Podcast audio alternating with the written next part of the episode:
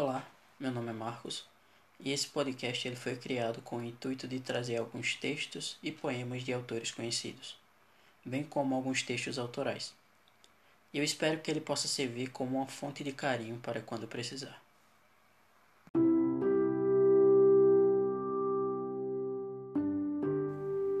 Bom, e o texto de hoje é da autora Cora Coralina.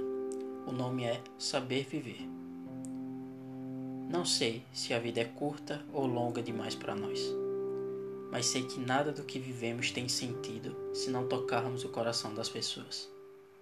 Muitas vezes basta ser colo que acolhe, braço que envolve, palavra que conforta, silêncio que respeita, alegria que contagia, lágrima que corre, olhar que sacia, amor que promove.